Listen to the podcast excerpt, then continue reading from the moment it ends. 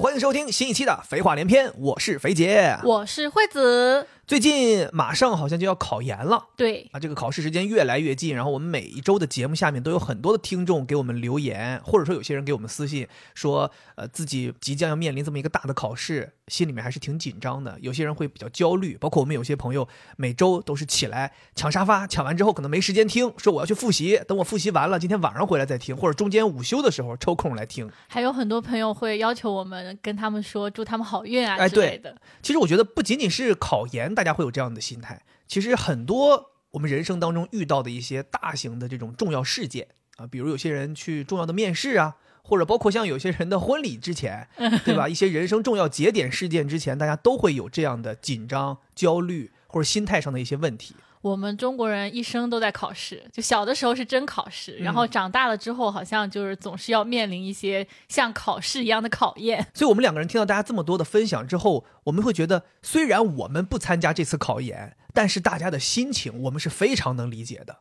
所以，我们觉得我们可能可以在这个距离考研还剩十几天这样的一个时间点，给大家做这样一期节目，来帮大家稍微缓解一下大家在这种重大事件之前的焦虑感。嗯，我们可能会在今天这期节目当中分享一些我们以前遇到一些重要的考试或者重要的考验，我们是什么样的一种心态，我们会怎么处理自己的这样的心态。同时，我们可能也会给大家分享一些小技巧，帮助即将走上考场的这些朋友们做好一些准备。是的。距离考研的时间也非常短了，我觉得大家可能真的非常需要这样一期节目来缓解一下内心的这种情绪。对，我不知道为什么，就是内心很想做这一期节目，就很有那种社会责任感的感觉。我也不知道为啥，因为以前我们没有做这个播客之前吧，每次。我也会关注一下，但是我最多关注的是，哎，什么作文题是什么呀？或者考研场上又出现什么趣闻了？就当时是这种心态。但是自从做了这个播客之后嘛，经常收到这种听众的留言，包括前两天我在回看我们之前一些节目的留言的时候，我看到有很多考研的朋友来评论，而且他们把这个播客称之为考研的休息场。哦，就他说，哎，我又来休息了。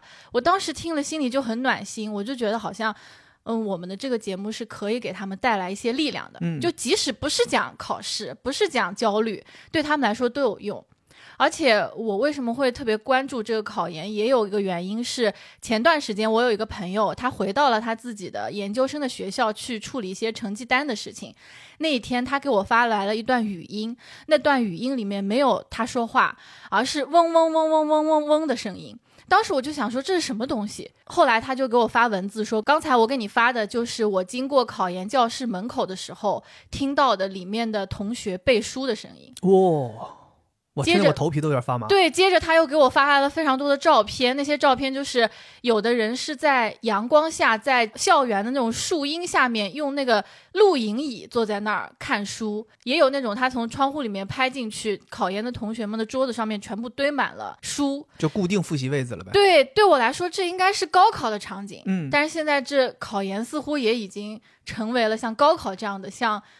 我我不知道，在我看来就是很辛苦、很辛苦的这样一个场景，所以我就觉得我非常希望，就是我们这期节目可以帮到这些朋友们，在他们马上就要上战场的时候，帮他们打打气。对，惠子说的没错。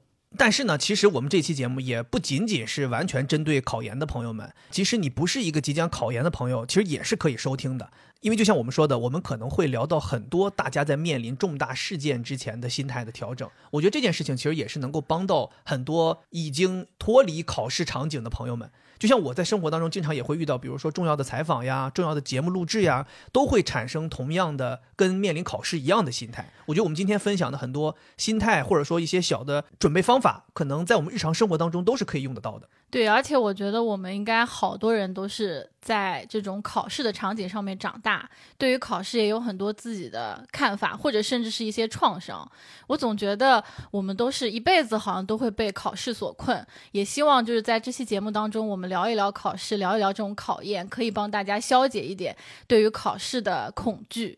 那我首先就想问一问了，就是咱俩先说一说吧，你觉得你自己是一个考试前会非常焦虑的人吗？嗯，以你对我的了解，你认为我是不是一个对考试会焦虑的人？我觉得以你的学霸心态，你应该不至于吧？对你来讲，不是手拿把掐吗？我告诉你，学霸才是那种考试焦虑的主力军。因为他觉得自己应该考好，哦，就很害怕自己考不好。就我们这种学霸之所以称为学霸，并没有称为学神，就是因为这个原因。还有学神呢，就我也见过我同学里面，就是成绩非常非常好，可能我们成绩差不多，但是对他来讲，他是毫不费力就可以考到这个成绩的。嗯，但是我的话还是很紧张，因为我还是需要就是一些努力才能达到那个成绩的，所以我对于考试这件事情是非常非常害怕的。而且你想，我现在已经远离考场非常多年了，我也不用去参加考研，我也不用去参加什么公务员考试，但是这个考试焦虑一直都伴随着我，在我的生活当中就挥之不去。有什么表现的形式吗？在你的生活里？就是但凡我压力大了，这个压力可能是很多种不一样的。比如说家里很脏了，我要打扫个卫生，我觉得压力很大。嗯，这种情况下，最终他的压力都会幻化成考试焦虑，出现在我的梦境当中。就它就像一个梦魇一样，就但凡我生活中出现压力了，晚上做梦就梦到我在考试。而且我跟你说，那个梦里面的场景是非常真实的。一般有几种哈，第一种呢就是通知我要考试了，但是我完全不知道，一点都没准备，就是明天就要考试了，我一点都没准备。我记得很清楚，有一次我做了一个梦，就梦到我在家里面坐着，是我老家最老那套房子，然后窗户门口走过几个同学，他们背着书包一蹦一跳的说：“哎呀，明天就要考试了。”然后我听到这个消息的时候，一下子就震惊了，我怎么不知道明天就要考试？我什么都没有准备。你这梦境太不真实了！我先告诉你，梦境太不真实了。快要考试了，怎么会一蹦一跳的？应该是垂头丧气说：“呃，明天就要考试。”但他们可能都准备的很好。你看这个，就对我来说，你看考试焦虑就是这样，就别人准备的很好，我都没有准备，就别人的开心，对，没有压力，反而是衬托出了你的压力更大。对，对我就一下子就很痛苦，我感觉憋气，然后我可能会就会给自己憋气。这个梦境，这个导演手法挺厉害。好，第二个就是怎么都找不到考场。哦哟，这个焦急。我经常梦到，这跟我平常梦到怎么找不到厕所差不多。尿床上了都。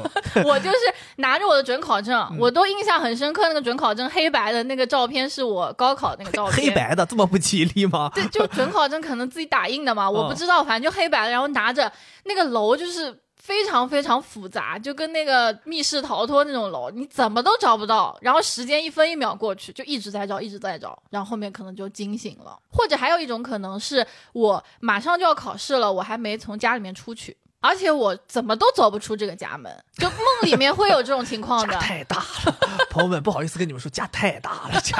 劳斯莱斯还没来接我。家家我们家里就是说，呃，我想喊我爸一声得打电话，还是长途。然后然后最常见的就是我坐在这个考试桌子前面，然后拿着笔发下来的卷子上面写的东西全都不懂，全都不懂。对。然后一般都是英语或者是数学，英语一般就是完形填空，做不出来，就那些英语单词都不认识。然后数学的数学题里面就是那种未知数太多，反正就是在考场上面怎么都解不出来这道题。反正全都是那种如果发生在真实的考场上，就是让你那种头皮发麻、直冒汗的那些场面。对，你看我就是虽然都三十多岁了，远离这种考试很多年了，但是这个东西就我感觉我每个月都会有这样的梦出现在我的脑子里。那说明你日常生活当中让你压力大的事儿还挺多的啊！对啊，我就是一个焦虑的人，我现在都甚至害怕，我就觉得会不会就是这种从小这种对考试的这种焦虑，不断不断清洗我的大脑，然后就让我形成了一个焦虑的这种人格。你这么说起来的话，我感觉我自己好像跟你相比，完应该算是一个完全没有考试焦虑的人。那我觉得挺奇怪的呀，你为什么没有考试焦虑？因为我自己其实是这么想的，我觉得决定这场考试结果的，其实严格意义上来讲，并不是这场考试。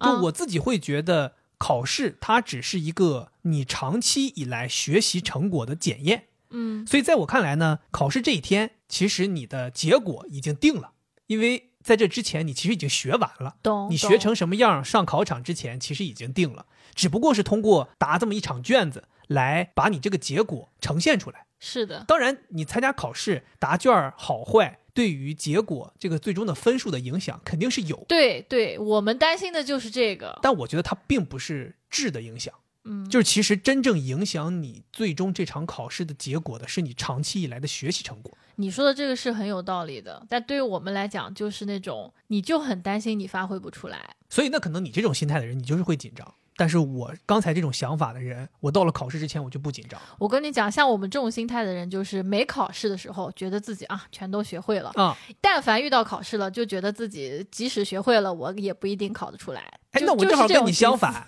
就是我没考试之前，我觉得我自己好像还差很多，但是到了考试这一天，我觉得我全都完了，我全肯定全都会，因为我觉得我再也没得复习了。所以你看，我们两个人就是两种完全不同的认知，就对于考试这件事情到底是怎么看的，其实嗯就影响了我们会不会焦虑。没错，你是属于对考试是那种比较不能说蔑视吧，就是很平常心的去看它。对，因为我觉得考试它其实就是一个过程，就是这场考试其实就是一个过场，就是说白了，把你长期以来学习东西展示到一个纸面上。对，就像你前一段时间吃了很多饭，你就知道哦，我这次去称肯定重了，啊就这个感觉，是对吧？但我们就是感觉这个秤是一个 magic 秤，就是跟我自己能不能好好发挥，我上面什么姿势，可能真的显示出来的数字就不一样。哦，所以你看，就看待的方式很重要。所以你看我这个心态，到了考试之前，我其实不会在临近考试的时候还去复习，嗯，就是我在进考场前，或者我坐在考桌前，等待发卷的时间，我都是在那里头放松的，尽可能让自己情绪能够进入一个很好的状态。我不会那个时候再去背书，想说我再记几个知识点。但不是有些学生，他可能直到考试前一刻，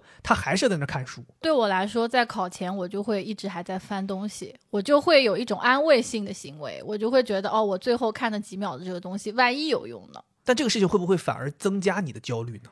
有可能，就因为你要复习到最后一刻，所以你很紧张。我会发现，说我是不是，比如说我最后五分钟，我还要想把这本书翻一遍，啊但是我可能翻不完，所以我经常会把所有的我认为重要的东西放在一页纸上面，然后把它放在眼前。哦，是是是这样，有些人会带这么东西嘛。我之前我应该是初中的时候，我们的一个班主任跟我们讲过，他说或许你在考前再翻看一些东西是有用的，但它的作用未必有你在考前好好放松自己，最终让你的答卷状态变得更好。嗯，你大脑里已经储备好的知识能更好的调动出来，可能这个是更好的。对，我觉得像我们这种就是在考前最后一秒还在翻的人，有一种好像不相信自己的感觉，会觉得自己在复习阶段复习的东西是不是没记住或者发挥不出来。如果说真的很相信自己的话，你不会在最后几秒钟还在看，因为你知道在你的脑海里面这些东西都已经在了。其实我觉得我那个老师他说的是非常有道理的。他说，就是你在考前如果还在看这些东西，很有可能导致这个是你最临近的记忆，啊，你反而很难调动你原本已经储存在大脑中学了这么长时间的所有知识。哦，这个在心理学上面确实是有这个科学依据的，就叫静音效应，你会记得最近的一个东西。对，它可能会影响你，所以老师的意思是说，你倒不如放松大脑，更好的去调动你的知识储备。嗯，所以这个事情是让我一直记到现在，就是越临近，可能临近考试一两天，我可能都不会再去看书了，因为一两天也没什么意义了。哎，但我跟你讲哦，道理我都懂，那个结果肯定是可以反映你的实力的嘛。你学到多少，你的成绩就大概是你学到的那些内容的总和嘛。但我总会担心自己考不好，就比如说明明我应该会做的题目，但是我在考场上面就是做不出来了，或者说我会担心说我是不是没有完全复习到。比如说我语文不是很好，我以前语文不是很好，我就在背那些文言文啊，背那些诗的时候，我就会想，我是不是应该把所有的诗都背下来？我就会担心说，我有没有哪一首没背，然后考的时候就正好考到那一首了。我觉得很多朋友可能在这种重大事件之前都会产生这样的心理，就是他始终担心自己没有准备好，对，甚至没有准备全。我觉得这是一个大家很容易出现的事情，就是他希望能够百分之百全部覆盖，都，准备出来。但其实你知道是永远都不可能存在这个事情的，无论是知识还是面试，包括像我前面提的婚礼之前的准备，你都是不可能做到百分之百的。所以我觉得大家在考试之前，其实更多应该做到的是自信，就是你应该去相信自己，你准备的这些就够了，或者说你能准备到这些，就是你能力能准备的程度了。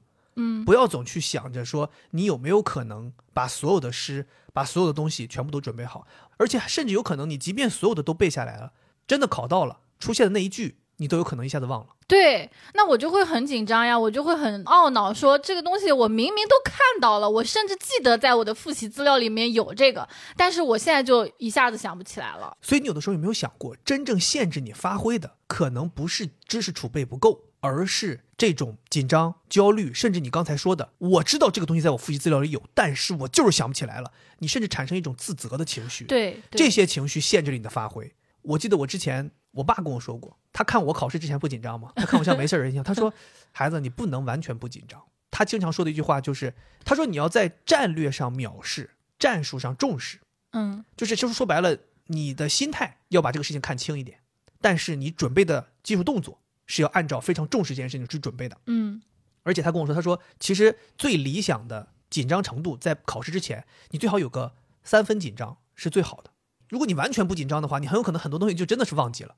他说，但是你稍稍有一点紧张度，他经常会跟我形容，他说你可能去考场的时候手心微微出汗，啊，是一个非常好的状态。其实有点跟咱们想说的，就是参加比赛、运动比赛之前微微热身，然后稍微有一点点兴奋，这种感觉是很像的。对，我觉得大家要相信，就是考试前一点点的焦虑是对于你的考试成绩是有帮助的。这个我之前看到过一个心理学实验，说那个 GRE 考试，啊，他们做了个实验，就告诉 GRE 考试的这些学生，把他们分成两部分，一部分告诉他说，焦虑对你来说是有好处的，会让你的成绩变得更好；另一帮人肯定告诉他说，这个焦虑啊对你来说是不好的，你千万别焦虑。嗯结果考试成绩出来之后，就是那些告诉他们焦虑有好处的人，成绩会更好。就所有人他都会在考试前有焦虑，你要相信这个东西对你来说是有好处的，这样的话，他真的能在现实中帮到你。对，所以我觉得咱们有些朋友，如果即将要面临一些重大的事件，包括马上要去考研的这些朋友，临近了之后，如果你有一点点紧张，千万不要觉得有什么问题，你要告诉自己，这说明好，这说明我状态来了。我跟你讲，我有的时候就是这样，真的真的，我有时候就这样，我始终给自己的都是正向的心理暗示。嗯比如说，我今天这一轮考试马上要参加一个大考试或者一个重大事件，我一点都不紧张，我就会告诉自己，你看，你一点都不紧张，说明你准备非常充分，你要对自己有信心。但是如果我特别紧张，我会告诉自己，适当的紧张就是对的。你看你，你这样紧张，待会儿你肯定能发挥好。我觉得始终你都是要告诉自己，你是很棒的。对，而且我觉得紧张、焦虑真的没有什么问题。就比如说像我吧，我都已经是这么一个紧张的人了。嗯我以前考数学之前，我都要去握我们班数学成绩最好的那个人的手，说我真的好紧张，我手上全是汗。我说嗯你能不能握一下我的手，安抚我一下？他说你别碰我，太脏了，别碰我，嗯嗯烦烦得慌。就是我已经紧张到这种程度了。但是我告诉你们，每次成绩都是好的，大家大家都哎呦，对朋友们，你看这个，你看这个，这是预期违背啊，每次都是好的。然后对面那个人，我说的是你啊，嗯就是你不紧张对吧？但你成绩比不过我的，所以就是 紧张并不会让你成绩变得差，就是你是什么成绩，你还是能考出什么成绩的。虽然你在考试之前你会非常害怕自己考不出来，但是事实就是告诉你是可以的。对，我觉得这个就是大家一定要坚信，你已经做了足够多的努力了，嗯，你的准备已经很充分了，千万不要用考前的你的那一刻的状态来衡量这么长时间的自己。嗯，没错，你一定要敢于去肯定，你已经复习了这么久了，你哇哇哇哇哇，天天背书都背了好几个月了，这些东西就算左耳进右耳出，它也多少留下在脑子里了，对不对？但我跟你讲，我还有一个焦虑，就是如果他考的东西是我复习的里面的内容，嗯那我觉得还好；或者我有一些些忘了，我觉得这也正常，毕竟总是会有一些损耗的嘛。我还有一个紧张，就是我非常非常担心他超纲。然后我就会在考场当中觉得，哎呀，这道题目我不会啊，怎么样？完了之后，我会有很多想法，说，哎，那别人会不会都会？他们是不是都复习到了？他们肯定看了这些难的题了。就我会有这种紧张，我很担心说我在考场当中这些题都没有思路啊之类的。你为什么在考场那一瞬间都会产生攀比的情绪？你会不会就是你会不会？你管人家会不会呢？因为很多人会安慰那些就是考试焦虑的人说，即使就是比如说这张试卷难，嗯那就大家都难了，对对不对？没错，但我经常会想说，会不会只是对我来说难？我就很害怕是只有我不会。你要想这个样本量，就即便不是都难，但是跟你差不多的人也都难了，所以总会有一批人跟你一样的掉河里的，绝对不是你自己一个。你要有这个心态。你知道，我跟你讲一个事情，其实挺能解决你这个问题的。就遇到什么超纲啊这些事情，我觉得有的时候经常会遇到的。比如说这个东西老师说，或者有些人帮你押题说这个东西绝对不会考，然后你就彻底放了没复习，最后考了。有些人觉得在考场直接懵了，我大完了，坏，我废了，我怎么会搞这个啊？甚至是要跟老师要要那个了，老师他们说不考的，为什么考了？就是有很多人可能当时就慌了。嗯我当年高考的时候就遇到过这么个事儿，我们是文科生，当时老师说了，文科已经 N 多年没有考过排列组合了，，OK，概率问题，这是理科学的，排列组合这么简单的文科都不学吗？甚至我们连课本上这个都没教，就到了这一看，老老师就说停了，我们就不讲了，没有必要浪费我们的时间，我们有这个时间，我们还不如多复习复习前面的内容，嗯所以我们压根儿就没有学过什么概率统计和排列组合。结果最后在我们高考的现场，文科卷儿最后一道大题，排列组合与概率，啊，懵了，当时肯定懵了。你看到之后，你就是想说，完了，这道题我肯定是你们老师得罪人了吧？就是有人偷偷告诉他说不考，反正我们当时就知道，就是说那肯定是没戏了，你就别想这个事儿，就别做了。但是有的时候，我跟你讲，在考场上面，你一定要临危不乱，去想办法处理这件事情。嗯，这道题你确实不会，你也不懂，但并不代表你写不上字。考场这个东西就是这样，你但凡能写上字，就有可能有得分项。遇事不慌，先写一个解，拿下一分，对吧？这是一些技巧。嗯，然后我当时就开始读题，就开始想，他大致需要我算一个什么东西。其实我跟你讲，我最后写了一大面，脑子里完全就是空白的，什么都不知道。但是我就知道，很有可能是这个东西弄这个东西，然后等一个这个东西，然后再把这个东西和这个东西弄在一起，怎么怎么样。其实我就是抄题目里的一些东西、一些公式，就把它弄下来了。嗯，然后写完之后，我觉得差不多应该是这么一个公式，应该要出结果了。结果是多少呢？猜一个，二，咔一写交卷了。那结果呢？答案就是二结果过程全对了，啊，这么厉害，你没学你都知道，答案错了，嗯，仅扣两分儿。真的啊那，道题十二分儿，我拿了十分儿。我靠，你太厉害了！就是，所以我就说嘛，你要临危不乱。我真的不会，但是你就知道他大概应该是这么弄的。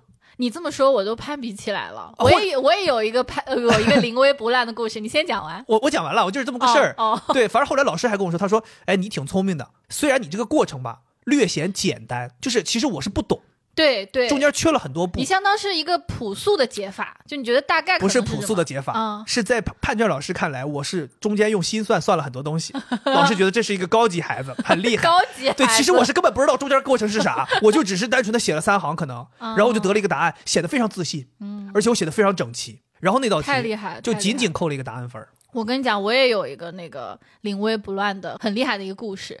就有一次考试，也是一个大考。就我们以前考试不是它会有那个答题纸和这个试卷纸是分开的，就除了那个图选择题之外，那些解答题也是要放在一个很厚然后很大的纸上的。那个纸上面只有标题和这个框框，对对，然后那个已经是高中的考题了，有很多题目，那个答题纸应该是有三面的，三面 A 四纸那么大。我不知道为什么我就漏掉了一面。啊，我答完最后一题的时候，翻回来检查的时候，我发现我漏掉了一面，而且还是那种解答题。解答题可能一面里面有三道题目，你想数学考试应该是很难的题目。嗯，一下子我就感觉天打雷劈，就轰一下，我的脑子就直接炸掉了，完全不知道怎么办了。因为我已经答完最后一题了，我觉得没有太多时间了，我只是留下时间给自己检查了。但是后来我一下子就理智回归，我告诉自己说：“你看我这三道题没答，那就说明这三道题的时间其实没用掉，其实我肯定有足够的时间的。”我就这么暗示自己。完了，我就一下子就心静下来，之后又沉浸到答题的过程当中，然后把这三道题目又完整的答对了。就我觉得我自己很厉害，这是都不是答完了，是答对了，对那我必须，我只要答我就基本 Oh 都 my 能答对。太厉害了。哦就我觉得考场上你有可能会面临这种事情。对，包括我有一次发现我那个答题卡都答串行了，就涂那个选择题涂串行了。就在那一瞬间，你一定是一下子非常紧张的，因为你很担心说这个时间会浪费掉。因为我们在考试的时候就希望每一分每一秒都用上。嗯，但是如果你真的遇到这样的情况，一定要临危不乱，就你可以一下子被 shock 一下，但是很快你就要通过深呼吸让自己集中下来，然后把你该做的事情做了，而不是在那儿焦虑说，哎，怎么办？怎么办？有的可能甚至都想到说，我考不上这个大学，我找不到工作，我已经流落街头了。所以我就觉得考场上面这个临危不乱还是很重要的。对，考场上面你要接受这些紧张情绪的发生。嗯，就像你刚才提到的，遇到一件事情，遇到一个突发事件，你一下子很慌，这是正常人都会有的。你千万要冷静的告诉自己，没关系，这种情绪是正常的，嗯，然后帮自己恢复。如果你不能够接受这些情绪是正常的，这个情绪一产生你就慌了，然后你就彻底慌了，然后你一慌就慌到考试结束，对，那不就完了吗？是，我觉得重要的不是你不慌，而是慌了之后你知道怎么处理。就像我们说的，慌是一定会慌的，因为这对你来说是一件人生非常重要的事情，所以你紧张是很正常的。如果你连这件事情都不紧张，那也有点问题。啊，你不就不紧张吗？我是说我是适当的紧张，嗯，我觉得适当的紧张是能够帮助更好的发挥的。是的，对，但是如果过分的紧张，可能就会导致肌肉动作有一些变形。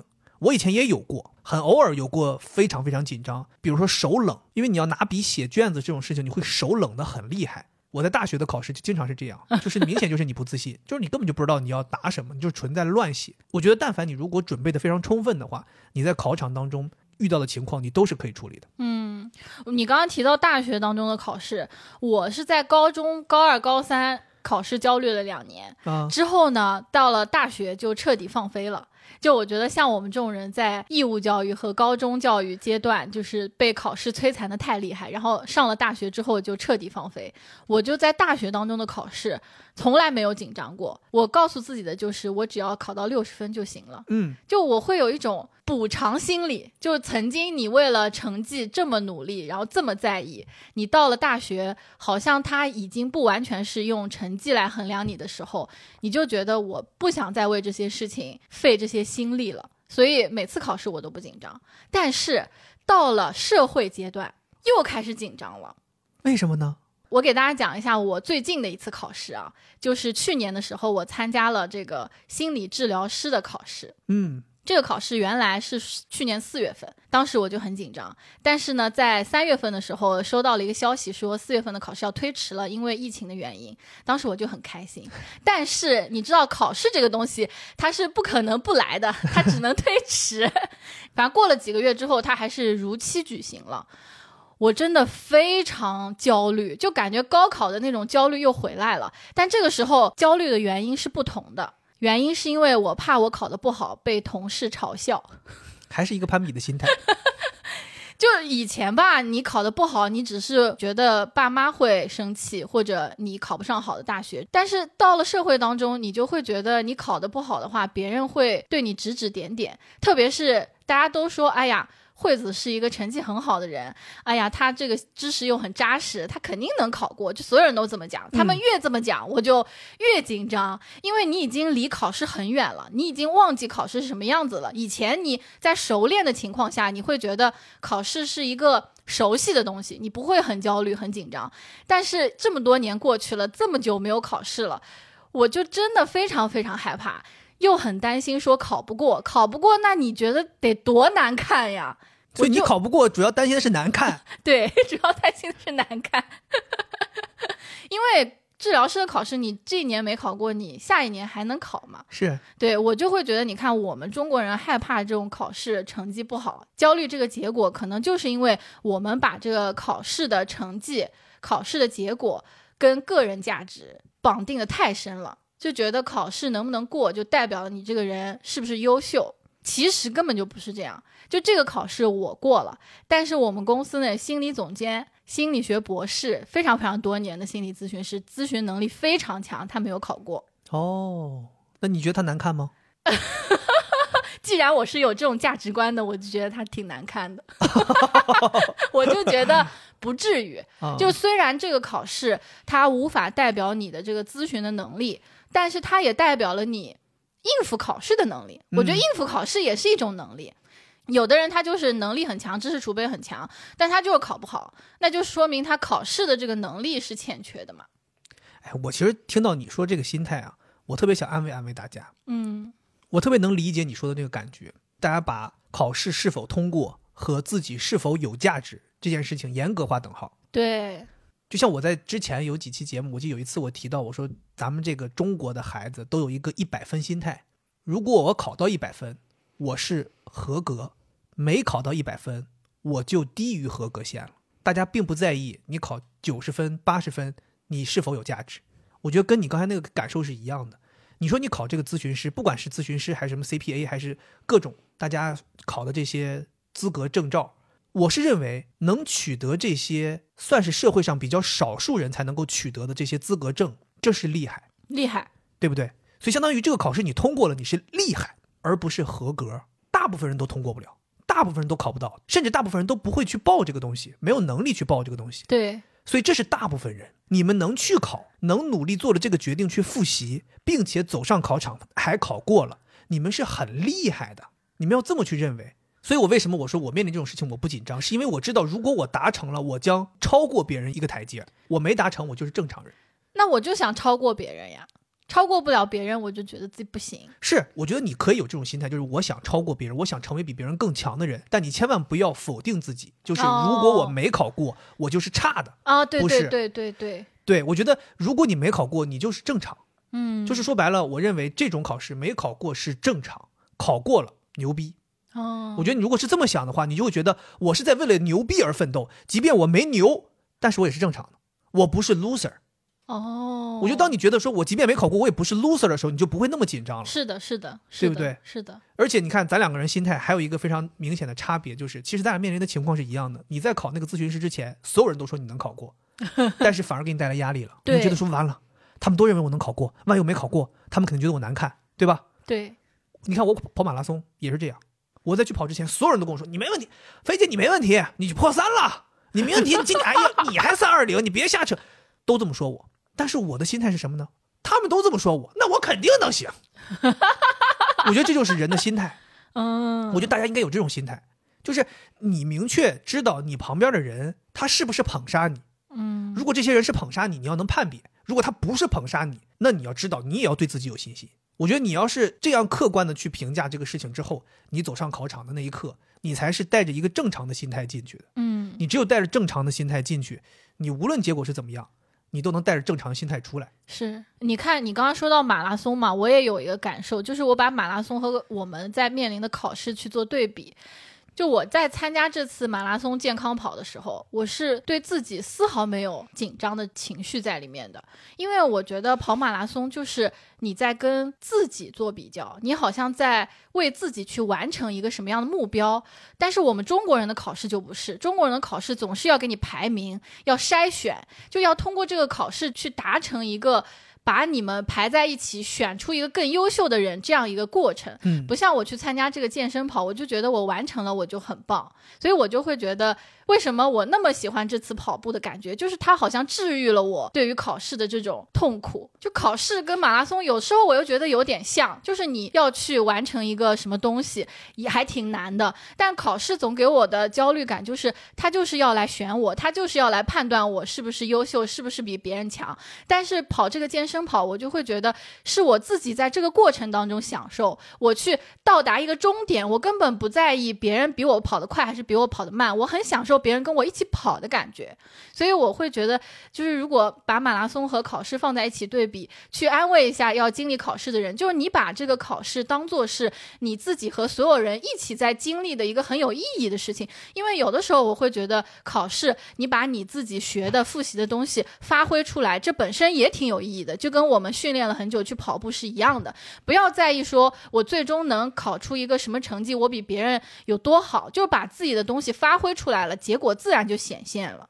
哎，但你说到跑步这个事情，我自己作为一个旁观者看你，我发现你其实参加过两次比赛，感觉是不一样的。我能看出来你自己的心态。嗯你看啊，这一次上马的这个六公里的健身跑，你跑完了，收获了完赛的奖牌，你非常的开心。所以你刚才有刚才的那一番话，你认为这个事情治愈了你。嗯，但是，朋友们可能有些人听过我们之前讲宁海越野赛那一次，要揭我伤疤。他的心态不是这样的。那一次你虽然也跑完了，但是你在关门时间外跑完的。你冲线的时候，工作人员刚要给你挂奖牌，就被赛事方拦住了，说：“哦，不好意思，这个人是关门时间外的，不能给他发奖牌。这个赛事方是谁？网暴他？” 呃，再次喊话一下大宝老师。没有，我开玩笑的啊。然后惠子就非常的沮丧。嗯，其实我是觉得从这两件事情里面就能看出来，你是一个很在意这个结果的人。对，其实对于跑步这个过程，你都完成了，无论是这次的六公里还是上一次的十二公里，你都完成了。嗯但是最终给没给你这个认可，你很在意。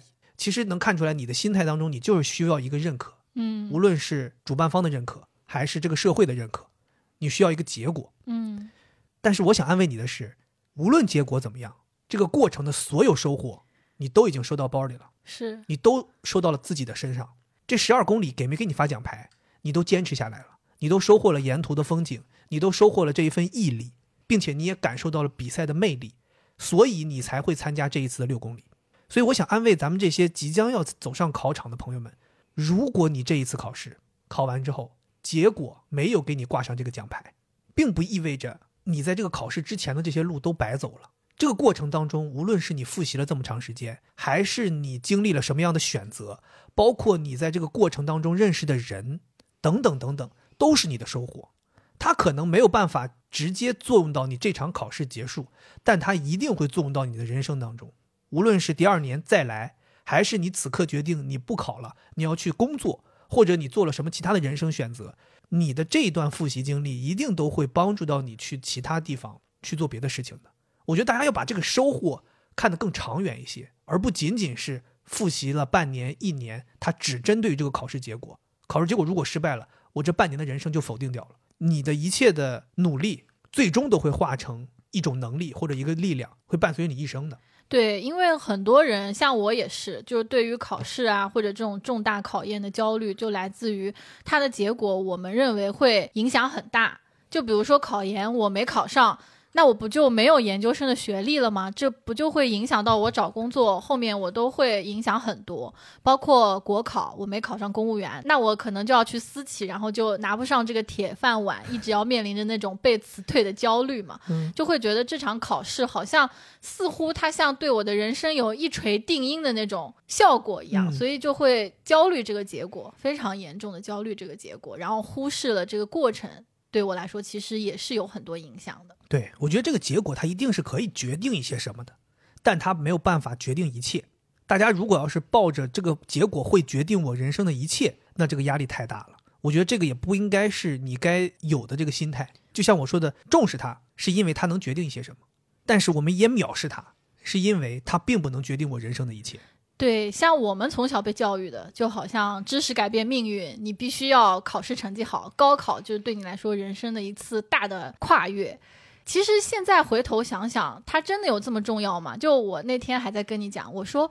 我们的听众喜欢我们来听我们的节目，并不是因为我们俩高考考得好，考上了北师大，他们来听说，哎，这是两个北师大的人在讲，我们要来听，并不是因为这样来听的，而是因为他们喜欢我们，觉得我们有趣、有意思、真诚，他们才来听我们的，对吧？对啊，你看，我还可以给大家举一个例子，就是说我之前有个同学读大学的时候，我们同一个学院，但是不同专业的一个同学，来学校之后呢，他们那个专业的人啊，就老喊这个同学马哥，马哥。我们想说，大家都同龄人，凭什么你来就是哥，马哥？我也想当哥，我们杰哥。对啊，当时就不知道为什么，后来大家慢慢熟络起来，才知道确实得叫人家哥，因为他的年龄比我们大很多，他那个身份证好像是改过的，他真的年纪不可考证。然后为什么不可考证呢？是因为他高考参加了五年，哦，还不是连续的五年，他就想考进北师大，他中间甚至。分数有被录取过，也是很好的学校，他都没要，他就想来北师大，最终考上了，而且他进来之后非常努力的学习，成绩一直在院系里面都是排名靠前的，最终保研还在北师大，哇，好厉害啊！所以我就通过这件事情就想告诉大家，不是说一次就成功才算成功，一次不成功，两次，两次不成功，三次，如果你的目标很坚定，你就想达成这件事情，你可以尝试四次、五次。最终那个结果只要实现了，你就是厉害的。对我们家也有一个小舅舅，他是学土木的，嗯。学出来之后，他就进了设计院，干了几年之后，觉得实在太累了，他就想上岸。我记得他也是考了三四年才考上了一个学校的老师。哦，然后我就很感慨，因为他之前在设计院的时候，每天他都是很痛苦、很累。但自从他考上上岸之后，当了这个老师，他真的非常的快乐，就是拿着铁饭碗，他干的也挺开心。就是有的时候也要加班，要帮学生去参加一些什么比赛，包括他还要讲课的这种比赛要参加，但是。我就能感觉到他自己通过自己不懈的努力，一次一次失败，最后成功了之后获得了这个成就，然后很珍惜，很快乐。我觉得这就很好。就包括前段时间我看到在朋友圈有疯传一篇文章，说有一个人考公考了八年，在家里面考公考了八年，可能当时大家就想说说这个人有点傻呀，或者是现在的这个社会的风向就总是要追求这种稳定啊，觉得公务员好，怎么就是反正意思是比较负面的。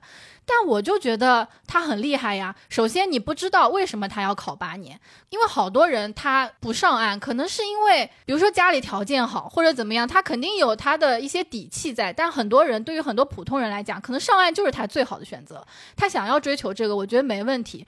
第二，他这个八年他专注的在做这件事情，他为什么能坚持下来？一定有他的心性在里面。对，而且我跟你讲，我有一个朋友，他也是考了很多年公务员，他才考上的。后来他就做公务员辅导。公务员考试辅导。厉害了，做的非常非常好，就我觉得，那他干这八年，可能后面哎一举第九年成功了之后，他这八年的经验，这九年的经验多么宝贵，可以给所有想要上岸的人很多很多的这种鼓励和方法，对吧？而且这是他人家自己的时间，他愿意投入，那多好呀！对，我觉得其实很多朋友给我们私信也好，或者说在我们的评论区里面留言也好，我能经常看到。大家其实很多人对于考研的焦虑，并不严格意义上来自于这场考试，很多人产生怀疑、纠结，都是因为大家对于这个选择可能没有那么坚定。嗯，似乎好像这一场重大的考试，如果失败了，会意味着你做了一个错误的决定。但我觉得，其实大家应该更坚定一些。如果你做出了决定，你就要向着这个决定的方向坚定的走。就像我们刚才举例子的这些，无论是高考考了五年，还是考公考了八年的朋友，他们如果不是非常的坚定，他们是没有办法坚持这么多年。对，我经常有的时候跟自己说，当你做了一个决定，你就坚定的去执行，即便这个决定最终失败了，它也是这个决定失败了而已。而不要告诉自己你做了一个错误的决定，嗯，千万不要告诉自己做了一个错误的决定，因为即便你告诉自己做了一个错误的决定，时间也不会倒回去给你第二次选择的机会，所以你永远要给自己输入正向的能量。我是做了一个正确的决定，只不过这个决定的结果失败了，我再来再做一个决定，无论做什么决定，它也都是正确的决定。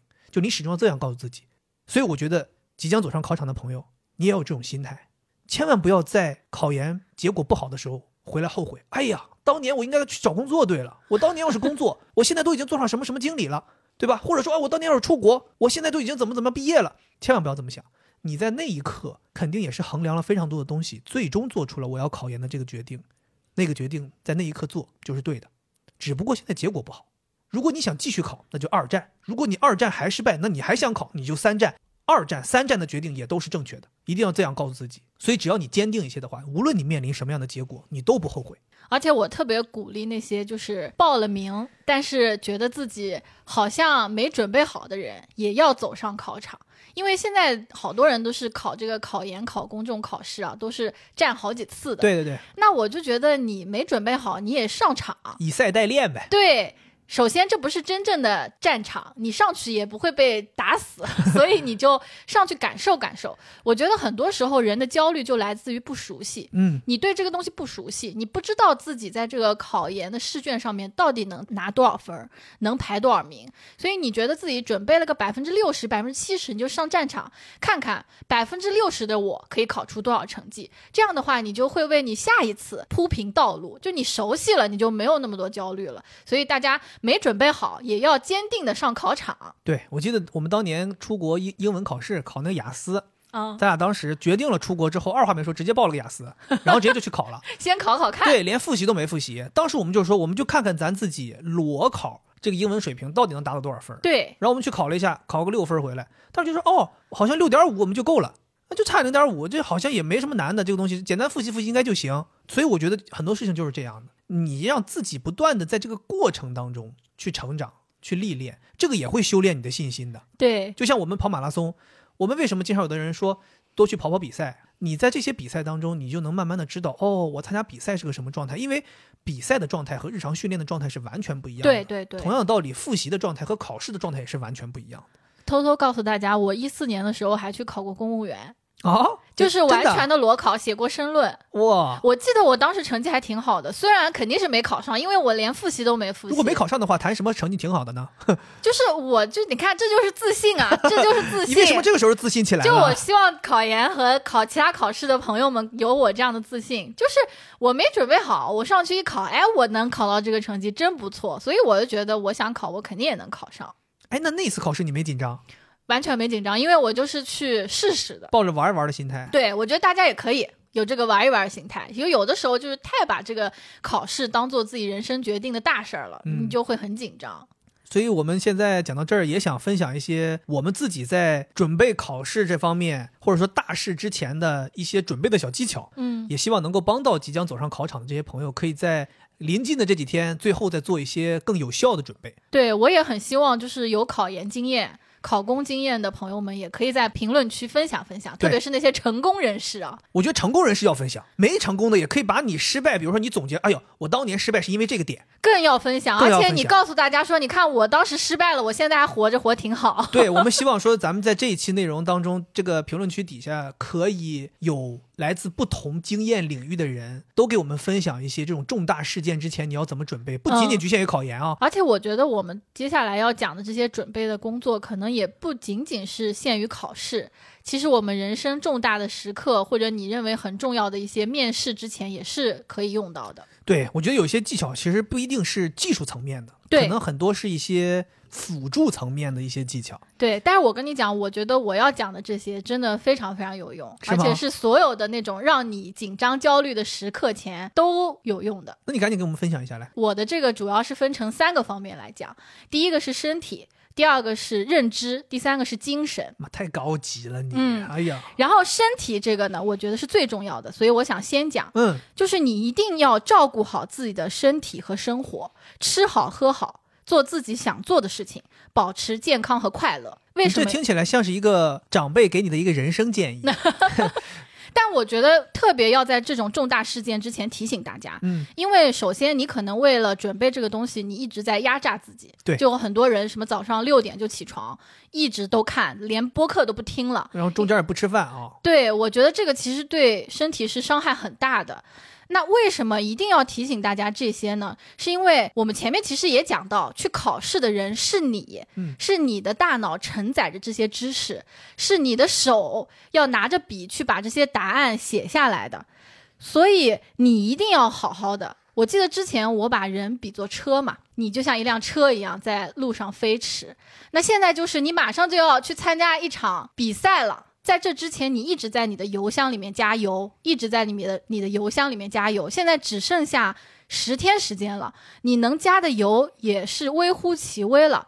重要的是，你再检查检查你的轮胎是不是装好了，你的这个方向盘是不是很灵敏，就是你要对你的这个车进行最后的调试了，你要让它在一个很好的状态，这样你才能在比赛中发挥出来。嗯，所以，第一，你身体上一定要保持舒适。所以在最后的几天里面，我觉得你就不用再去像以前那样要求自己早起去很高负荷的学习了，而是应该出去走走，去公园走走啊，吃顿好吃的呀，买点自己心情愉快的呀，甚至去看个电影，就不要害怕浪费时间了，因为你做这些东西都是在让你的这辆车变得更好。没错，这个跟我们之前老师跟我们讲的那个很像嘛。嗯，就是你反而越临近考试，你越不应该再去努力加倍的去学习和复习了，你反而更应该放松自己，嗯，因为你的所有知识都储备在你这个身体里，对，你这个时候需要的是让它调动出来，不是再往里输入了。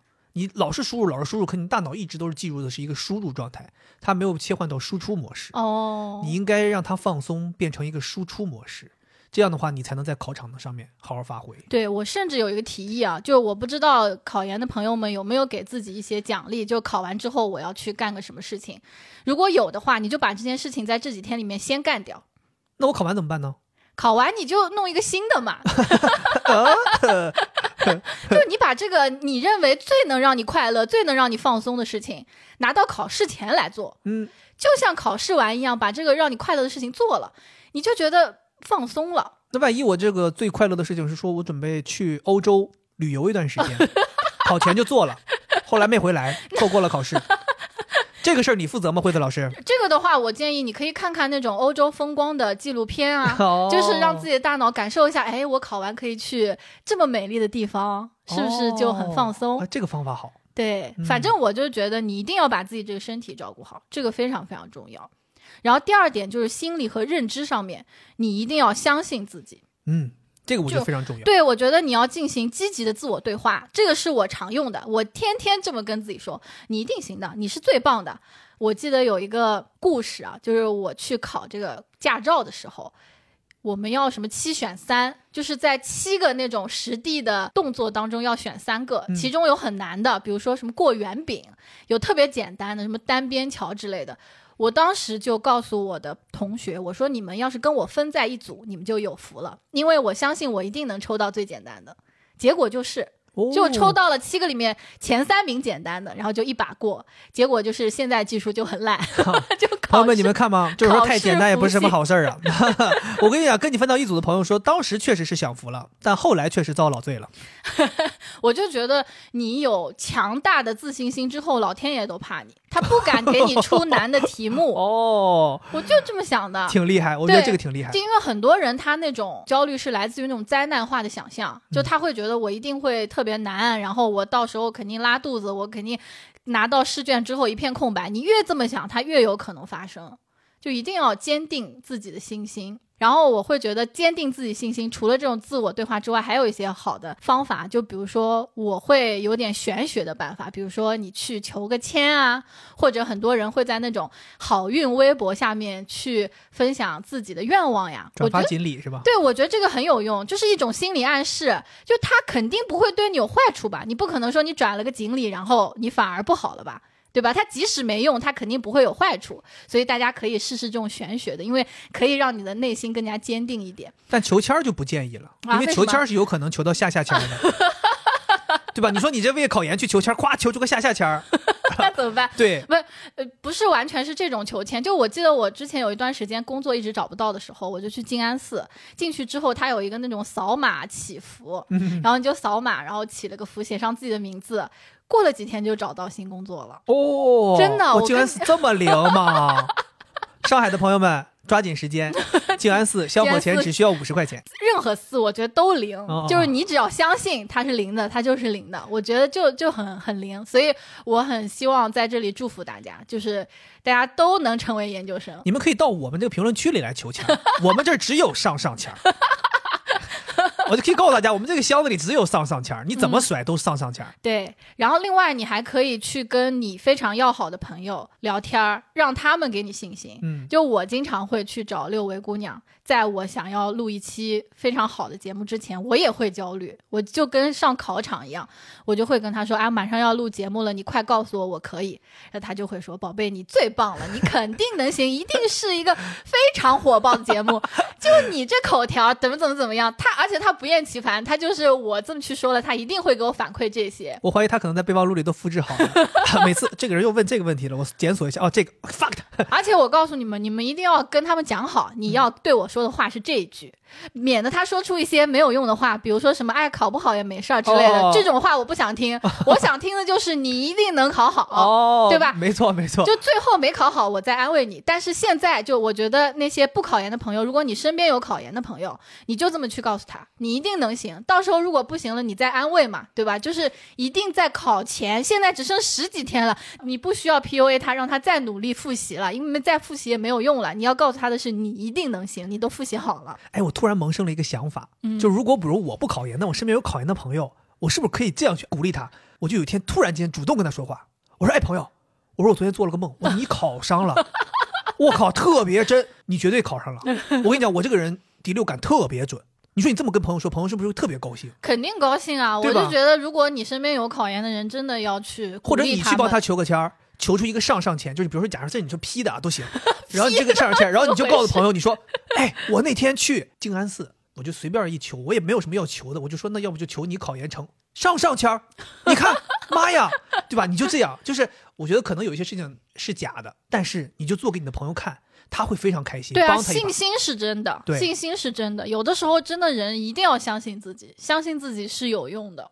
你这么说的话，我有点想，我们这期节目发完之后，我们两个人去静安寺一趟，好，我们给我们听众当中所有马上要考研的朋友们去求一个上上签儿。包括那些要考事业单位、要面试或者要办婚礼，各种各样，要生孩子都可以。就是接下来即将面临人生大事的朋友们，我们去给你们求一个上上签儿，好吧？你大家等我们啊，我们到时候在这个微博上面给大家分享。好的。然后第三个方面就是精神方面，精神方面要专注。要专注，对，因为有的时候很多人会被，比如说考场里的美女吸引。哎哎呦，哎呦，身材可以啊！哎呦，哎，考呃呃答卷了啊！那就很容易分心，因为其实你很焦虑嘛，你焦虑的时候注意力是没有办法集中的，嗯你就会去想各种奇怪的事情，因为你不希望自己进入那个让你痛苦的事儿。但实际上，我就会觉得你要享受这次考试，就像我前面说的。虽然考试好像在筛选你，但是我作为学霸，我有一段时间是非常享受考试的。我就会觉得，当我在答题的时候，我自己像是有如神助。我曾经想象的那些我答不出来、回忆不出答案的那些题，根本就不存在。每一道题我都会。即使不会，我也知道。OK，我不会在哪儿，我把我会的都答了。就我觉得你的精神上要专注于这次考试的过程，而不要分心去想什么没考好怎么办，我爸妈会不会哭啊，或者我会不会被人看不起，就不要。分心去想这些事儿，而是要专注于考试的这个过程。我觉得这个过程其实还是会有很幸福的感觉的。就我会觉得我自己在考场上面梳理知识，然后流畅的答出来，然后这个结果和你想的那些乱七八糟的其他的事情，等结果出来了再去想。现在你只要专注于考试答题这一件事儿就行了。所以再总结一下，就是我前面讲的三点，就是第一，身体要保持健康；第二。心理认知上要保持自信，另外精神要集中，要专注。听完惠子这分享，我觉得我想给大家分享的这些技巧就相对更实际一些。嗯，我觉得可能是大家更能够直接拿出来去用的一些我自己亲测过，真的觉得非常有效的一些办法。肥姐严选，对，就是 我常年遇到一些重大的事件之前，基本上都会这么做。嗯，首先第一个啊，我觉得就是大家在这种重大考试之前，或者说你要去面试之前，重要的这些事情之前。我最常干的一件事就是会住到这件事情即将发生的场地的附近，比如说我们这次跑马拉松，起点在金牛广场，我们就住到外滩附近。我之前来上海面试工作，在静安寺面试两家公司，我就住在静安寺附近。我去年考治疗师也是跑到了那个考场附近去住，对吧？为什么会这么做？是因为我觉得考试这一天，或者说重大事件发生的这一天。早上起来你要通勤过去的这个过程是非常煎熬的，你又要在路上担心堵不堵车，时间来不来得及。然后这个过程吧，就比如说有一个小时或者四十分钟通勤，从你出门那一刻你就感觉你已经进入考试状态了，然后你会一直紧张到你到考场。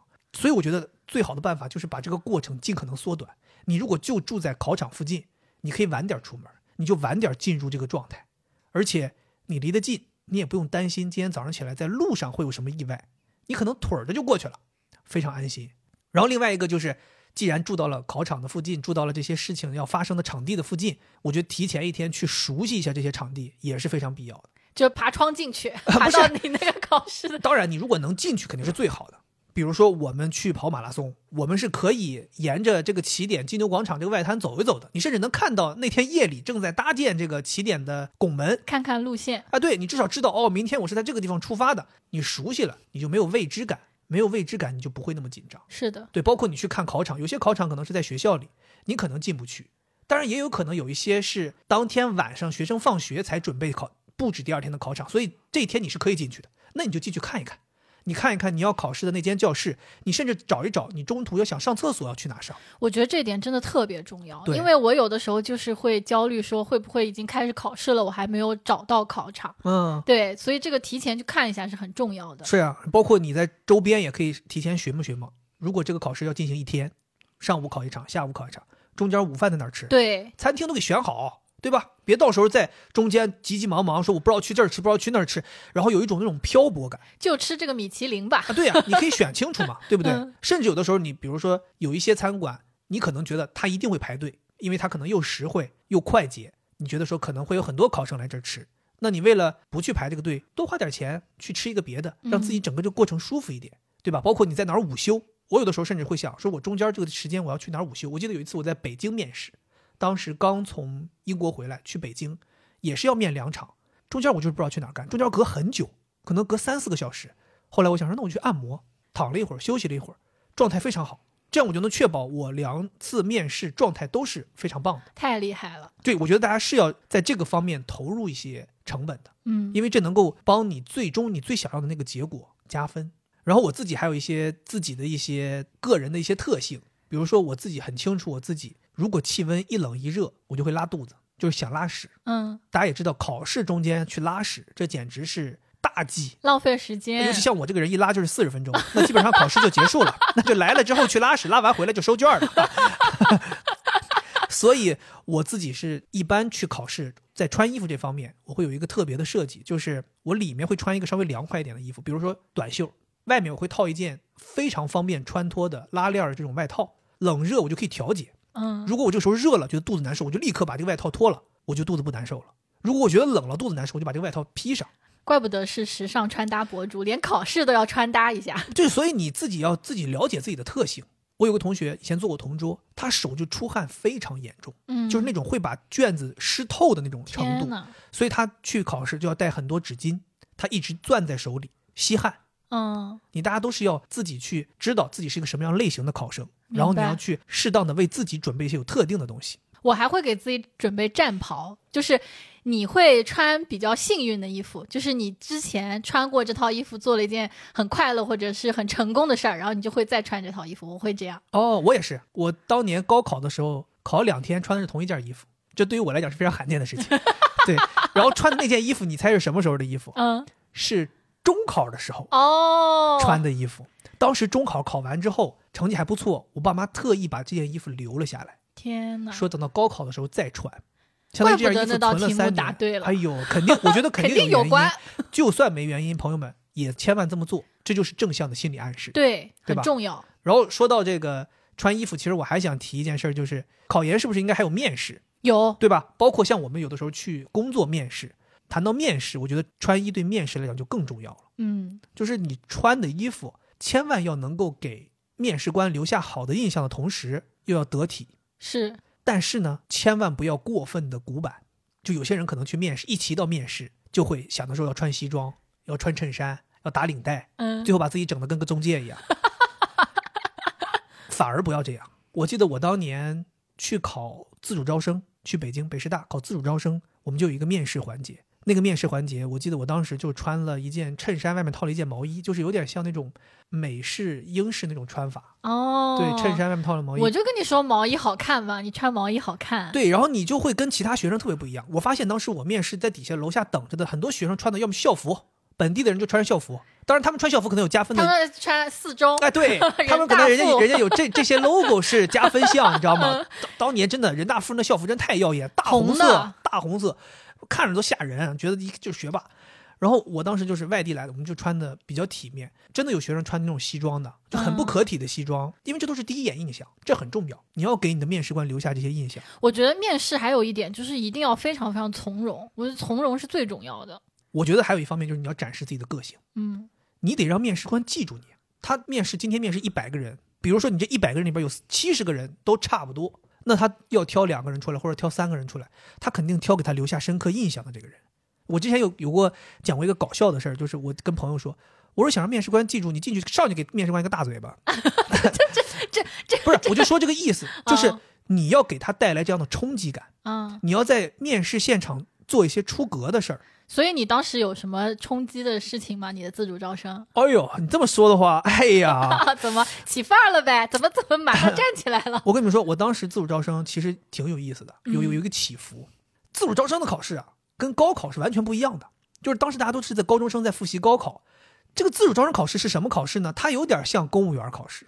当时就说了，需要考大量的公务员考的一模一样的选择题。我当时还甚至买了一本很厚的公务员考试复习书。然后当时我妈有一个同事的孩子做公务员考试辅导，嗯，他也是考了好几年没考上。对，这就很有用。最后干了辅导。我正好是没有这么容易，我就打电话给他，他就在电话里。那个时候还是 IC 卡电话，在学校他教我，天天做那些题。然后当时那个考试笔试有一个环节是，好像是给你一百五十分钟，让你答四百道选择题，还是三百道选择题，反正非常多。太吓人了。对，当时他们就说说，如果你是一道一道题读，一道一道题做，你是铁定答不完这些题的。但是呢，这些题其实跟你当时复习的那一本公务员考试那个题册上的题基本就是一样的，就是它最多可能就是数字换一下，比如原来问你什么三头猪五头羊怎么怎么样，现在问你可能是六头猪七头羊怎么怎么样。所以其实你如果复习的到位，你看到题面，你很快就知道答案是什么。嗯，基本上就是一个刷刷刷刷写写选项的一个过程，全是选择题。我当时就是没有这个水平，我就是一道道读，一道道算，一道道写。我记得可能还有十几分钟、二十分钟就要交卷了，我才答了一半儿不到。我当时想说完了，我那接下来就是只能瞎蒙了。然后我接下来就开始狂蒙同一个选项 C C，全是都选 C，C，全是 C，全部都选了 C。我想说这完了，这分儿肯定是不行啊。但是就是你知道，还是即便现在觉得不行了，可能结果不好了，但是你下面还有个面试，面试还是要做好的。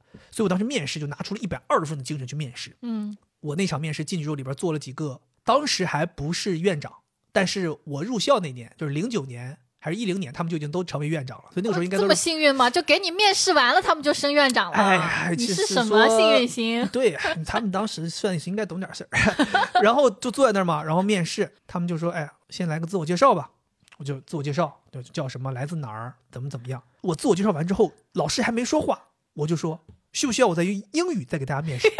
我说：“对，我就说我说需不需要用英语再给你们自我介绍一遍？”然后当时就把我们对面那个经管学院的副院长就整懵了。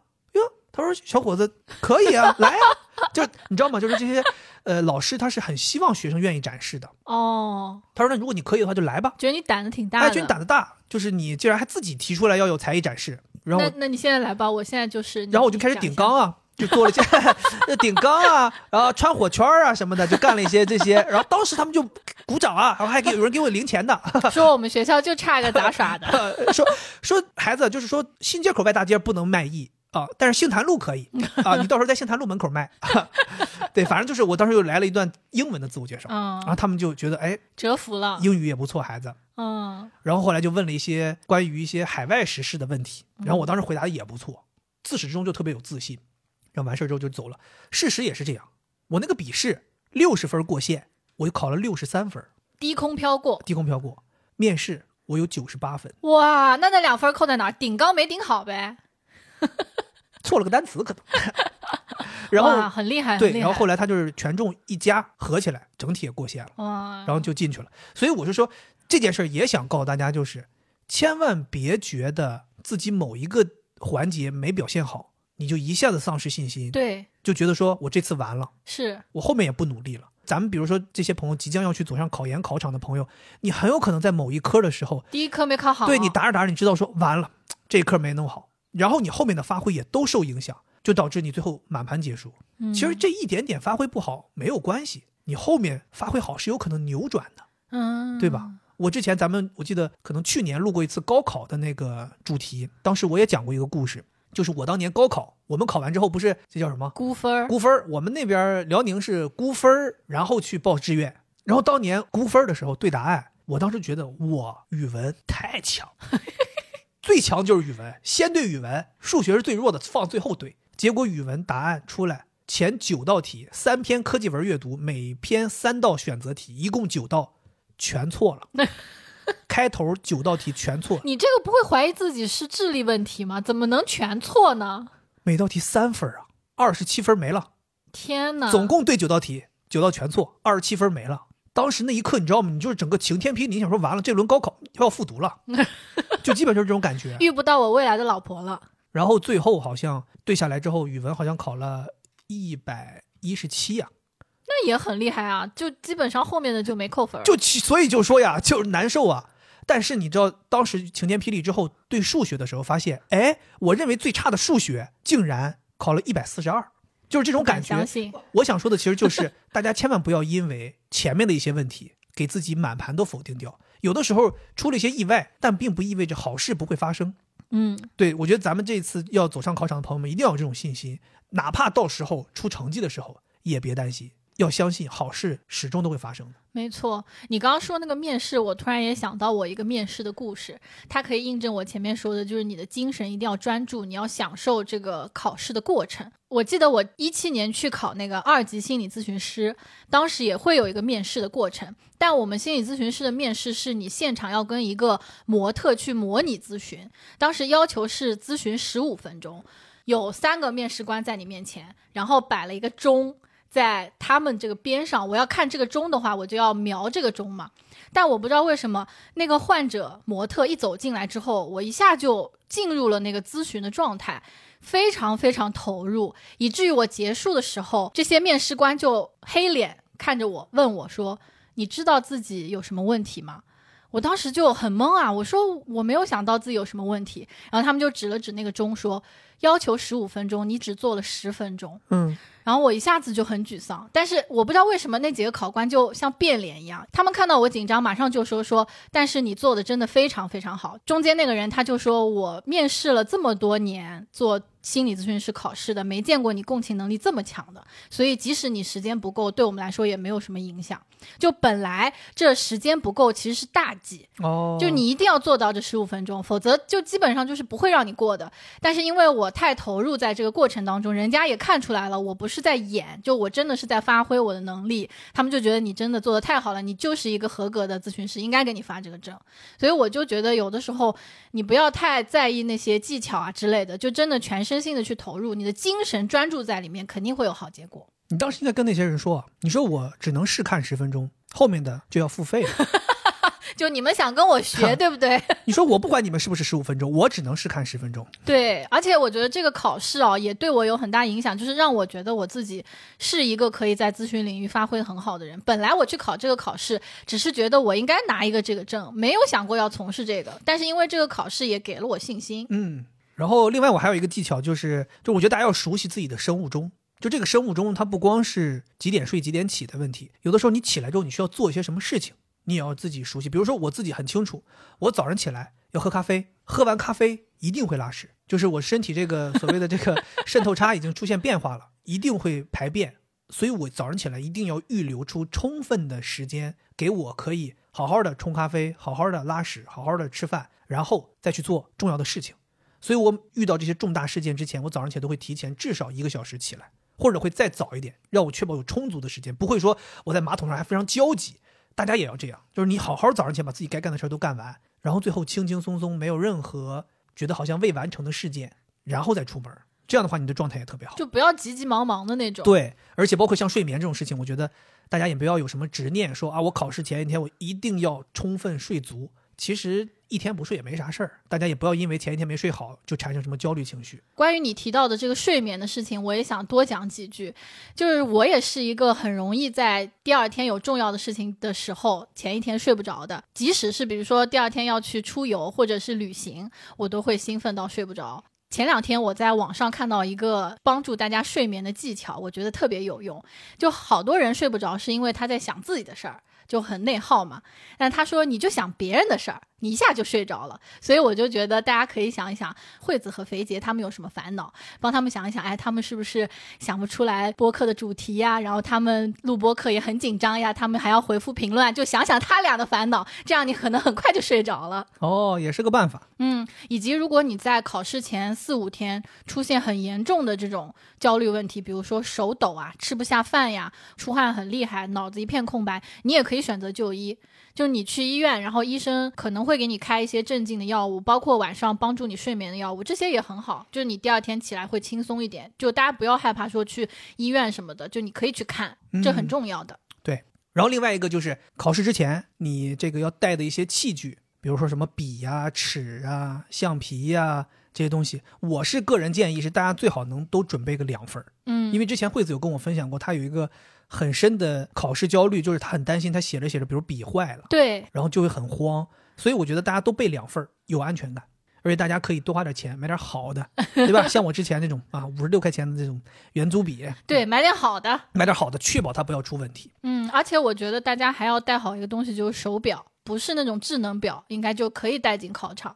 因为我有的时候会担心说，这个考场万一说没有钟怎么办？嗯，我曾经有过一次，就是我小学考初中的时候，去一个学校考试，我当时就没有带手表。这个时候进去之后，发现是在一个体育场里面考，在篮球场地上面考试，根本就没有钟。这个时候我就跑出去问一个叔叔借了一块表。现在我才知道，那是一块金劳，就是金的劳力士。哇，这什么叔叔啊？随便大街上找了个叔叔就把金劳借你了？没有，就是认识的。然后他借给我之后，我就放在我的桌角上嘛。后来老师频繁的过来，我之前不知道，我就哎，他老过来看我，也没作弊啊。原来是来看我的表。小姑娘，就这个条件还用考试吗？嗯，家里没给你都安排好吗？是，但我觉得就这个故事很有趣，但是就是提醒大家要带好这种机械表，能够带进去，能够看到时间，这个挺重要的，因为有的人会。会有那种时间安排的焦虑。你这么说的话，让我想到我当年高考的时候，我们家有一块机械表，我一直特别想带，我爸就是不同意。我爸说这么贵的东西你带出去不要嘚瑟，不许碰。那个表是锁在我爸妈的房间里。后来到高考，我想我终于有机会了。我说老师说要带机械表，老师说不让带电子表。我说我说我没办法，我说要不你就给我买一块，你那怎么看怎么办吧。怎么你那米奇那不能用吗？早都那早都没了。后来我爸就是说实在是不行，他说那你们就带这块吧。所以开心去高考特别开心，终于带上了，开心啊！翻来覆去的看，嗯，就因为这个事儿耽误很多答卷时间。然后就科 科技文，科技文就主要答的是那个表针儿什么的，就研究这个了一。直在看手表，一直没时间答题，不然这可能都不是不止北师大了。笑死了。对，我觉得这个事儿大家确实得弄点好的，然后确保自己在整个考试的过程当中没有什么其他事情会让你分心。我觉得你准备的越充分，你的意外就越少，意外越少，你专心去做这件重要的事情，投入的精力就越多。对，另外，我还有一个个人很受益的一个建议，就是现在我不知道现在考研的朋友们是不是电子阅卷还是人工阅卷。我觉得选择题肯定都是电子阅卷了，但是如果有笔答题的话，可能还会出现人工阅卷的这个可能。如果是有人工阅卷的部分，千万要保证自己的字迹一定要特别的工整、嗯，清晰。你不用说把字写得多漂亮，你不用说哎我什么瘦金体，我什么王羲之，你也不用，对，你就 根本答不完了。你就主打一个整齐。我觉得整齐是非常非常重要的。你写的很整齐，然后你的要点很明晰，这样的话，阅卷老师他是很容易去找到你哪儿该得分的。对，你就换行，然后字间距、行间距都大一点，字丑不要紧，对因为字好看难看这个没法决定，你就把这个弄清晰了。我有的时候会习惯，就是我就把我答题的要点就一二三四写出来。对对，我也会，我也会。你们一定要相信，老师看到这种很清晰、很工整的字的时候，他就忍不住要多给你分。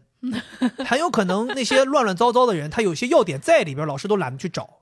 但是你这个写出来了，他就给你找了，是，对，你就得分了。这个都是非常小的技巧，但是真的很实用。而且人会有那种想要看完的这种欲望，比如说你有十点，他就会觉得这十点我得看完。如果你全都写在一起的话，他就觉得，哎，一打眼就看完了。，对，嗯，而最后我还有一个可以帮大家在考场上面缓解焦虑的一个小办法。我建议大家去考场应该是可以带进去的，就是带一些糖果，带一些甜食进去，因为甜食是可以促进你的注意力集中的，然后同时也可以帮你缓解一些压力和焦虑，并且它还可以帮你补充一些能量嘛。万一你低血糖了，对对对，对你摄入一些，你可以更好的去考试。然后另外一个，我还有一个方法是我初中的老师教给我们的，就是你在考场如果突然之间紧张，可以一下让自己安静下来的一个方法。很多人不是会教你深呼吸吗？其实你有的时候在那个环境下面，你紧张的原因是因为外界的一些声音呐、一些其他的因素干扰你，让你紧张。你有的时候在那里头光做深呼吸没什么用。有一个方法教大家，你把自己的双手把自己的耳朵捂住，死死捂住，然后再深呼吸。哦，这样的话，你的脑海当中就只能听到自己呼吸的声音，然后你这个时候很快你就安静下来了。哪怕你是答题过程当中出现这个问题，都可以很快几秒钟你就让自己平静下来了。而且我还有一个办法，就是我会闭上眼睛，然后在眼睛前面浮现一幅画面，然后画面上面是一张白纸，上面写着“你一定能考好”。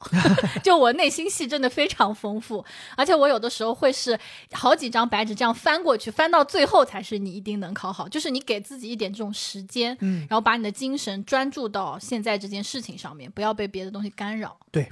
所以，反正我们今天讲了这么多内容，核心的要点其实非常的简单。我们就是希望，无论是即将要走上考研考场的朋友，还是即将要面临人生大事的朋友们，大家都能够缓解一些自己的焦虑情绪，大家都能够松弛一些，这样你才能够更好的去实现你想要实现的这件事情。就像我们这个标题讲的，其实很多事情大家就是尽力而为，然后剩下的就看天意了。对，我觉得每一位即将走上考研考场的朋友，或者说准备了一件事情，准备了很久，即将去经受这次考验的朋友，你都要告诉自己，并不是这个结果一定是好的，你才是厉害的，而是你能够站上这件事情的起点，你就已经很厉害了。对，我觉得他们真的非常非常勇敢。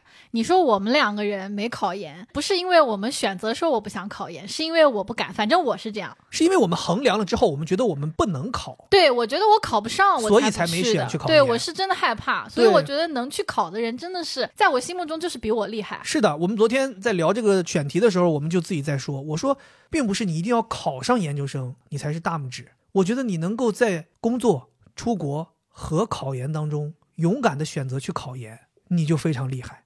而且你还经历了这么长时间的复习，最终站上了考场。我觉得更让人觉得要竖大拇指给你，对，自己也要竖大拇指给自己。你要相信自己，就像我们之前参加宁海的那句 slogan 一样。我觉得你能站上这个起点，你就已经是王者了。出发那一刻，你就是王者了。对你坐在这个考场里，你就已经很厉害了。有多少人能够坚持下来，每天起早贪黑复习这么久？有多少人能够顶着这个压力一直干到今天？对，你们可以，所以你们一定要相信，你们已经赢了。剩下的事情，你们就交给天意，一定会有好的结果。是的。我觉得在考试前就不要再想结果这个事情了，嗯，结果是等结果出来之后我们再想的。对不管是好是差，我们要怎么去处理，那是之后的事儿。现在你的精神完全集中在考试这一件事情上面就够了。对，而且我觉得，即便出来之后结果不好，你也要告诉自己，天也不会塌，对，这也不是什么大事儿就比如说像我吧，我高考其实是没考好的，啊！哎呦，我难受了。就我本来一直有个目标，我是想上浙大的医学院的，哦，但是因为没考好嘛，我就上了北师大的心理学院。结果现在你这把北师大？心理学踩不清啊！没有，你怎么回去面对你的老师和同学？应该分数是差不多的。我觉得我也是运气好，就我考的不怎么好，但是当时我报了北师大心理学院，照理我这个成绩其实是不一定能够上的，但是那一年就是报的人少，我就上了。嗯，你看，就是我虽然没考好，但是我觉得，我觉得我现在生活可能也许比考上浙大医学院要好一些，至少。当医生很累嘛，嗯很辛苦，然后我也学不到心理学这一门这么有意思的课程了，也见不到你了，我就觉得可能不一样的结果给你带来的是不同的人生，但它不会是更差的。我就想说，大家即便结果不好，你也要相信未来还会有好事发生。就像我刚才前面讲的，对吧？你看我那个语文都差成那样了，哎，没想到数学厉害了，对吧？我那个卷子没答完，没想到哎，面试成绩好了，是，一定都要有这种心态。嗯，就是不是说什么事情是个坏的结果，就导致你最终人生一落千丈。是，你说你想想，你万一这次考研没考好，哎，结果突然之间在考研复习过程当中遇到了一个非常好的公司的老板，他先看中你了，他说：“ 哦，你接下来到我公司来吧，哦，你就做 VP，是不是都有可能？但我觉得我们现在不谈这个，就我觉得听到我们这个播客，听到现在的考研的朋友，你一定可以发挥出你最好的成绩，在你的考场上，焦虑退散，紧张退散，霉运退散，就所有好的东西都会向你聚拢的。对，所以我们最后美好的祝愿就是要祝每一位，我们就先重点祝即将走上考场的这些考研的朋友们取得一个好的发挥。我们不说取得好的结果，我们就说取得一个好的发挥。你们一定可以的。对，然后同时我们也祝愿这些即将面临人生大事的朋友们，你们的人生大事也都顺顺利利。是的，也祝福像我这种一直被考试焦虑所困的人，能够早日的脱离就是考试的这种焦虑，不要让自己永远的被考试压得喘不过气来。好的，以上就是我们这期节目的全部内容，咱们下期再见，拜拜。拜拜。